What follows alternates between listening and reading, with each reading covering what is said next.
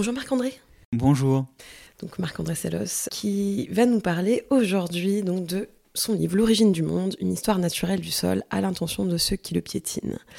Donc pour commencer euh, ce nouvel épisode, une question toute simple, qu'est-ce que le sol? Enfin simple ou pas simple d'ailleurs. Qu'est-ce que c'est que le sol? Alors déjà, on peut avoir du sol une définition euh, tout à fait euh, simple, physique, en tout cas géographique, c'est la couche du globe terrestre, extrêmement mince au regard des autres, qui se trouve entre l'atmosphère et la roche, c'est-à-dire la partie géologique, le substratum géologique du globe. Si on dessine un globe terrestre par un rond et qu'on dessine un autre plus grand rond qui est l'atmosphère, le sol euh, sur ce dessin, euh, en fait, il est un million de fois plus mince que le trait. Mm. C'est vraiment une très mince pellicule. Pour autant, pour nous qui vivons en surface, c'est quelque chose qui détermine tout.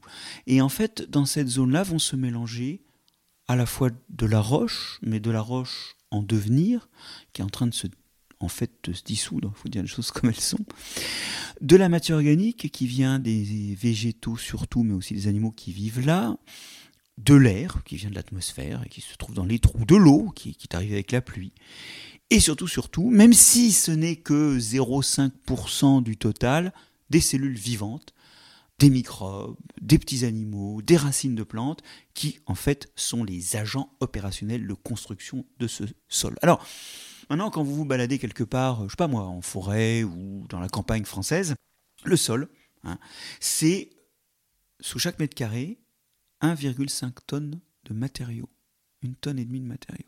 On va dire par exemple qu'en profondeur, ça va aller jusqu'à 1,5 entre 1,5 et 3 mètres hmm, de profondeur. Dans les pores de ce sol, il y a entre 50 et 400 litres d'eau. Ah oui. Et il y a une quantité de vie absolument incroyable. On dit souvent que dans un gramme de sol, il y a plusieurs milliers d'espèces de bactéries euh, qui sont représentées par plusieurs millions de cellules, qui a un bon millier d'espèces de champignons, aussi une bonne centaine d'espèces d'amibes, qui sont des petits organismes qui se déforment pour se déplacer. Les plus grands sont connus sous le nom de blobs. Hein. C'est quelque chose, effectivement, d'énorme en nombre, et c'est surtout quelque chose qui va construire le sol. Donc, pour résumer, il y a de l'air, il y a de la roche, et il y a de la vie et de la mort au sens où il y a des organismes vivants et les déchets et les restes des organismes qui sont morts. Et c'est tout ça qui fait le sol. Et en fait, bon bah nous on réalise pas qu'il y a cette diversité parce qu'on vit en surface. On est des banlieusards du sol et en tant que tel, nous n'imaginons pas à quel point la vie est diverse en dessous. Nous vivons dans un monde qui est à la fois pauvret en nombre d'espèces et aussi pauvret en nombre de façons de vivre. Euh, autour de nous, il y a des choses qui font la photosynthèse et d'autres qui respirent en utilisant de l'oxygène. Dieu merci pour le fonctionnement des écosystèmes terrestres, il y a une beaucoup plus grande diversité de modes de fonctionnement sous Terre. Mais d'ailleurs, il y a des choses qu'on voit, des choses qu'on ne voit pas. Euh, si on revient un petit peu donc par étapes sur euh, d'abord les animaux que l'on peut voir, des espèces assez fascinantes comme par exemple le pseudo-scorpion ou encore les, les colamboles, est-ce que vous pouvez nous en dire un petit peu plus de tous ces animaux que l'on peut voir en tout cas. Euh.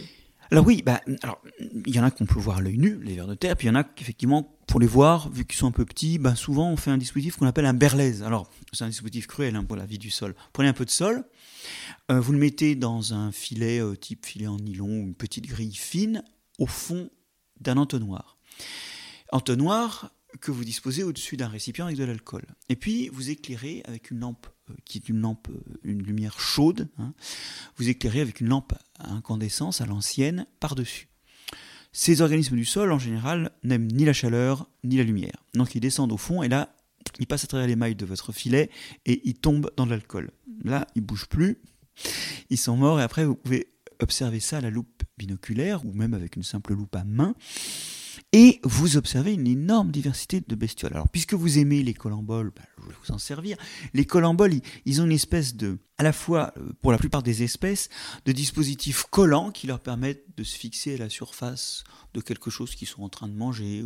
Puis ils ont aussi souvent moyen de sauter loin, euh, avec des bonds hein, qui représentent plusieurs dizaines de fois la longueur de leur corps, imaginez ça pour vous, hein, euh, qui leur permettent d'échapper notamment aux prédateurs. Donc ils sont à la fois euh, collants et, semi-fixés à certains moments de leur vie, et d'une mobilité étonnante à d'autres moments.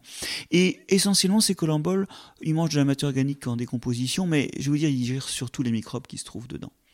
Ça, c'est l'histoire des animaux du sol, c'est qu'ils mangent surtout des microbes et des racines, qui sont la matière organique la plus disponible dans le sol. Et puis, il y en a quelques-uns qui sont des mangeurs d'animaux, qui sont des prédateurs. Alors le pseudoscorpion est assez amusant, il appartient au même grand groupe que les myriapodes, les mille pattes et les araignées. Et ils ont des pinces impressionnantes qui, de face, les font ressembler à des scorpions. Mais l'arrière du corps est arrondi, comme un l'arrondi d'un corps d'insecte euh, ou d'araignée. Il n'y a pas du tout d'aiguillon venimeux, il n'y a pas de queue, euh, comme chez le scorpion. Et alors eux, ils sont en mode de nutrition marrant, ils s'intéressent surtout à des animaux comme les colamboles, qui ont une peau épaisse, qu'on appelle une cuticule. Et du coup, ce qu'ils font, c'est que quand ils les attrapent avec les pinces, ils les fixent sur un espèce de petit stylet qui leur sert de bouche, et ils envoient dedans de la salive qui va digérer le contenu euh, dans la proie. Et ils se baladent comme ça avec la proie fixée sur leur petit stylet, entre leurs pinces donc, comme on a éventuellement une gourde dans le dos euh, avec un tuyau pour boire quand on se balade euh, en randonnée. Et euh, ils aspirent le contenu digéré de la proie, qui rapidement meurt, mais quand même dans notre souffrance. Hein. Vous savez, la vie sauvage, c'est pas toujours très agréable. Hein. Et donc, de temps à autre, quand leur proie est vide, ils en changent. C'est vrai que c'est très bien illustré dans la BD de façon assez amusante d'ailleurs. Oui, oui, parce que effectivement, il faut se rappeler que ça marche cette histoire parce que leurs proies ont une peau, une cuticule extrêmement épaisse et que donc il n'y a pas de fuite quand il y a du liquide à l'intérieur. Et dans ces animaux, je crois qu'il y a des nématodes qui sont assez euh, abondants ah oui, alors il y a des gens qui ont, écrit que les nématodes étaient euh, une façon que les animaux avaient trouvé d'imiter les bactéries. Ce sont des animaux extrêmement petits. C'est vrai qu'ils ont une taille qui est inférieure à celle des plus grandes bactéries. Et ces tout petits vers, mais c'est pas des vers, hein, c'est des vers parce qu'ils ont une forme de vers, mais c'est un groupe qui n'a rien à voir, et puis c'est une échelle qui n'a rien à voir. Ces nématodes, ils vont mesurer, allez, entre 1 et 10 millièmes de millimètre. Ces tout petits nématodes, ils sont assez souvent mangeurs de bactéries, c'est-à-dire qu'ils nettoient des surfaces des bactéries qui s'y développent. Ils illustrent le fait que beaucoup d'animaux du sol, en fait, euh, ben, mangent de la biomasse microbienne. Mais dans leur évolution, il y a eu des nématodes qui ont secondairement et ceci de façon répétitive, acquis des niches écologiques différentes. Il y a notamment des nématodes qui piquent les cellules des plantes et s'en nourrissent sans les tuer et en les transformant en vastes greniers alimentaires. Ces nématodes-là sont d'ailleurs à la base de la perte de 5 à 10 des récoltes. Et ils sont connus aussi pour transmettre des maladies, parce que quand ils piquent, ils peuvent éventuellement inoculer des virus qui se servent d'eux pour se déplacer. C'est notamment le cas du Xiphinema index, un petit nématode qui vit sur les racines de la vigne, et d'ailleurs qui en lui-même n'est pas forcément très grave, euh, c'est pas une présence qui va vraiment réduire la production de raisins, mais ils inoculent la maladie du cournouet une maladie qui est en extension dans le vignoble et qui provoque des altérations du développement de la vigne et qui n'est pas souhaitable du tout. Donc euh, oui, les nématodes, euh, ils sont très nombreux, mais ils sont pas nombreux d'ailleurs que dans les sols, hein. il y en a aussi dans les sédiments de plage, dans les eaux. et on dit souvent que si la Terre disparaissait et qu'il ne restait que les nématodes, on verrait encore la Terre de l'espace parce qu'ils sont absolument partout, dans toutes les couches de surface du globe. Oui, j'avais lu 450 milliards de milliards d'individus c'est énorme. Bah, on retrouve l'énormité, effectivement, du nombre de cellules de microbes, parce qu'à cette échelle-là, chaque organisme étant petit, les populations peuvent être énormes.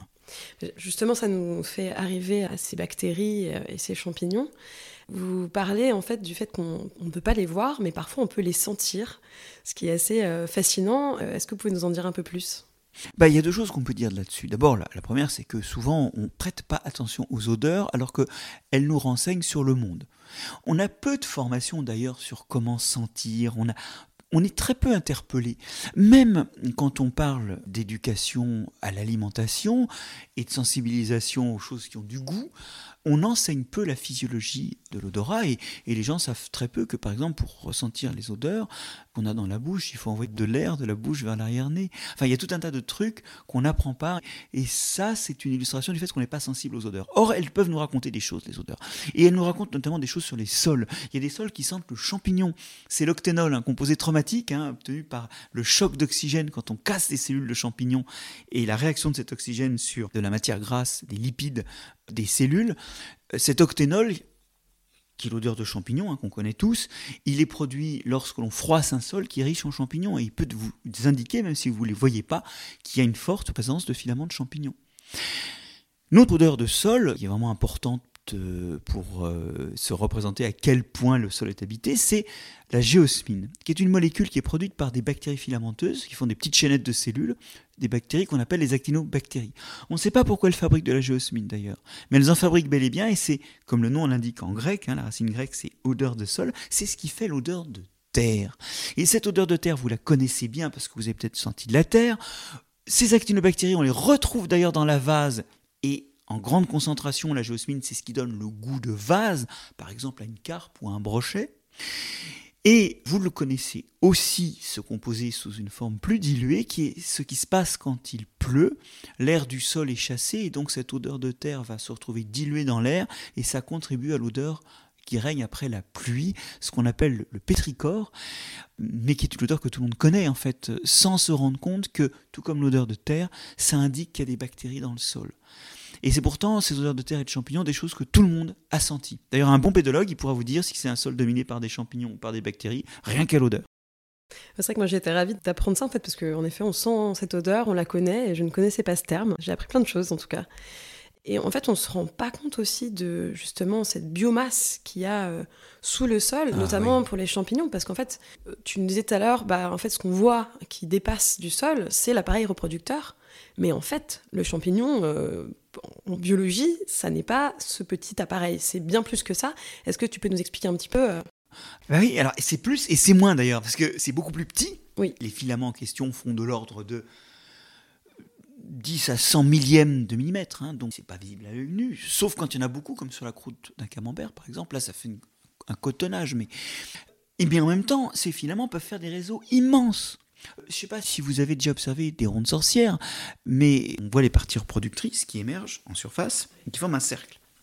Il faut réaliser que ce cercle, en fait, dessous le mycélium, le réseau microscopique, qui d'ailleurs fait que les parties reproductrices poussent très vite. Hein, on dit souvent pousser comme un champignon. Bah oui, ça pousse vite parce qu'en fait, c'est nourri par quelque chose qui est dessous et quelque chose qui peut être finalement très gros si on fait la somme des parties qui sont toutes très petites.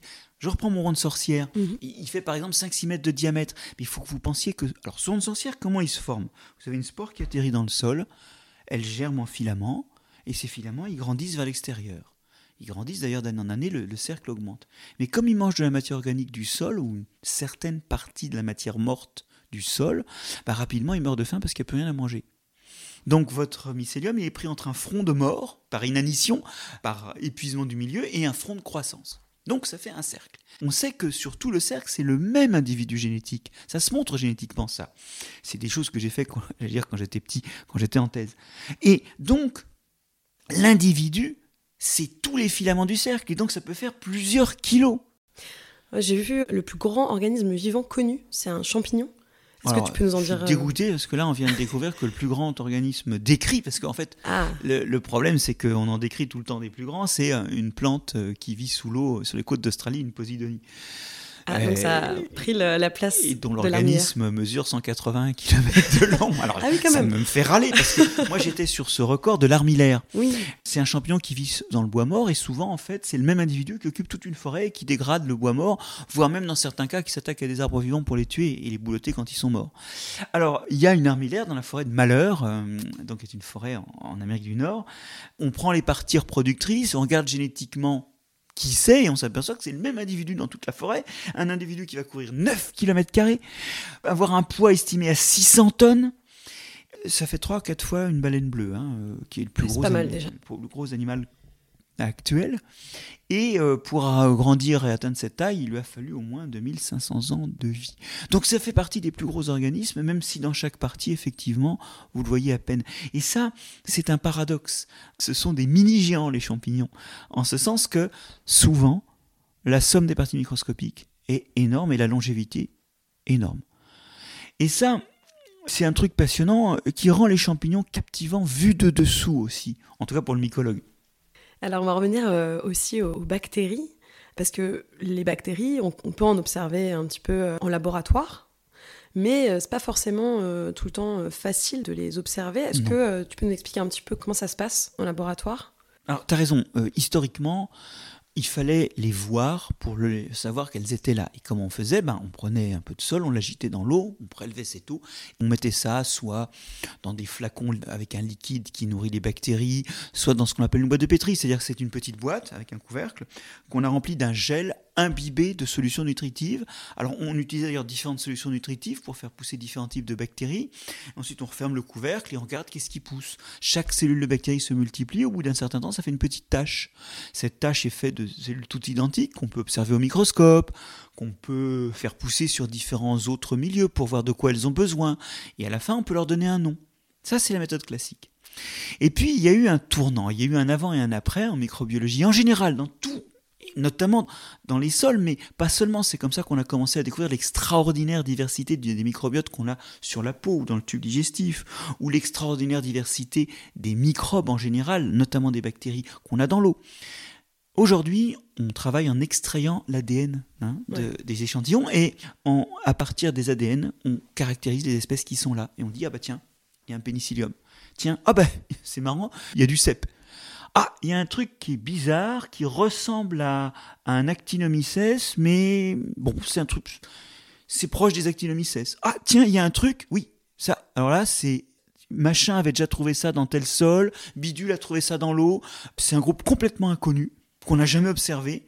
Mais ce groupe, il existe bel et bien parce qu'on le trouve dans plein d'environnements. Et voilà, bah, c'est un groupe euh, d'amibes ou c'est un nouveau groupe de bactéries. Et donc, on a carrément découvert des nouvelles espèces, mais aussi des nouveaux groupes dont on ignorait complètement l'existence. Et ça, c'est vraiment intéressant parce qu'en fait, du jour au lendemain, alors en un peu moins de 10 ans, l'utilisation de l'ADN pour faire la liste des organismes dans un milieu nous a plongé dans la diversité réellement, puisqu'on a découvert qu'on en avait vu, qu'on en avait nommé et cultivé que moins de 1% des micro-organismes du sol, amibes, champignons et bactéries.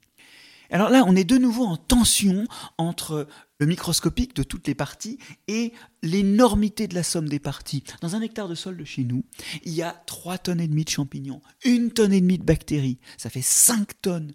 C'est à peu près d'ailleurs l'équivalent du poids de racines, hein. il y a 5 tonnes de racines. Et c'est beaucoup plus que les animaux, mais c'est logique parce que les animaux mangent des microbes ou mangent des racines ou mangent d'autres animaux, donc ils peuvent pas être plus abondants que le garde-manger. Il y a une tonne et demie d'animaux. Mais au total, vous voyez, dans cet hectare de la surface, qui peut être un hectare de prairie, où il n'y a pas une grande masse en surface, eh bien, vous avez l'équivalent de, selon leur taille, 150 à 250 moutons enterrés. Et ces microbes, ils ont beau être petits, ils sont énormément présents. Mais alors justement, on parle donc de, cette biodiversité finalement qui est parfois aussi cachée. Je t'ai entendu dire euh, dans l'émission qu'il euh, y a eu euh, des guerres, entre guillemets, entre les naturalistes et les biologistes moléculaires. Il y a eu un peu une rivalité à un moment. Qu'est-ce que tu peux nous en dire un peu plus? Ah bah Alors là, volontiers, et on est aujourd'hui dans des grandes tensions. Hein. On a les gens qui sont pour l'agriculture conventionnelle, d'autres qui sont pour le bio. On a des gens qui sont pour les OGM, d'autres qui sont contre les OGM. Et en fait, souvent, quand il y a des tensions comme ça, ceux qui raflent la mise, c'est ceux qui font la synthèse, qui prennent le meilleur des deux et qui se débarrassent de toutes les idées pourries des deux bords. Quand je suis né à la science, moi j'étais naturaliste, j'avais ma loupe. Hein. J'avais des livres pour identifier les champignons, des livres pour identifier les plantes. Et puis, il y a des gens qui faisaient de la biologie moléculaire, c'est-à-dire qui utilisaient l'ADN pour comprendre comment fonctionnaient les cellules, l'origine des maladies. Et ces gens se sont mis à utiliser l'ADN pour regarder quelles étaient les parentés entre les organismes et voir si les parentés qu'on avait déduites de l'observation se tenaient ou pas. C'est comme ça qu'on a découvert que nos plus proches parents dans l'évolution, les plus proches parents des animaux, ce sont les champignons. Ah oui. Oui, ça explique d'ailleurs pourquoi les fongicides sont si souvent toxiques, parce qu'on partage beaucoup de leur biochimie. Et ce qui est toxique pour les champignons est assez souvent toxique pour nous. C'est ensuite aussi devenu une façon de regarder, on le disait à l'instant, les organismes qui sont présents dans Mhm. un milieu. Aujourd'hui, on- en récoltant un petit peu d'eau, on peut faire la liste des poissons qui vivent là. Parce que ces poissons, ils émettent des cellules et on retrouve leur ADN dans l'eau. Donc en filtrant de l'eau, on peut savoir quels poissons sont là plus efficacement qu'en regardant passer les poissons. Et au début, évidemment, les naturalistes ont dit oh là là, qu'est-ce que c'est que ça? Le- L'argent est en train de partir vers la biologie moléculaire, la, nom qu'on donne à la biologie de l'ADN. C'est un scandale, c'est pas la vraie biologie. Ils ont même forgé le mot de biodiversité pour dire nous. Ce qu'on étudie, c'est la biodiversité, c'est ça qui est pertinent. Et puis derrière, c'était l'idée donnez-nous de l'argent, donnez-nous de l'argent.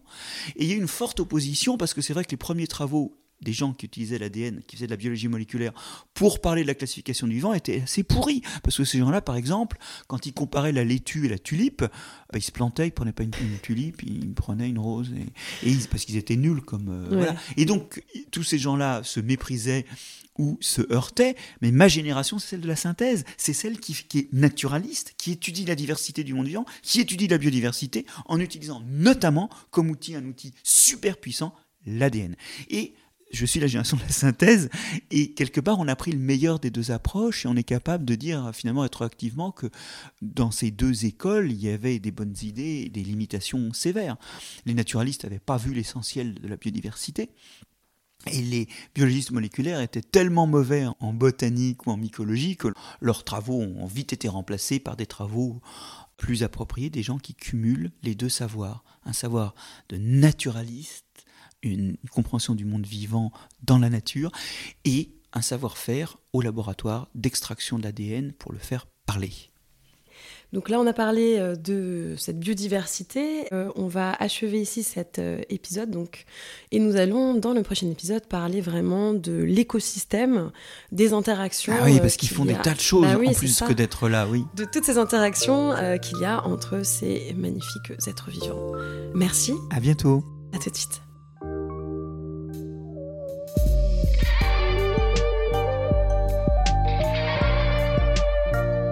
C'est la fin de cet épisode, merci de l'avoir suivi.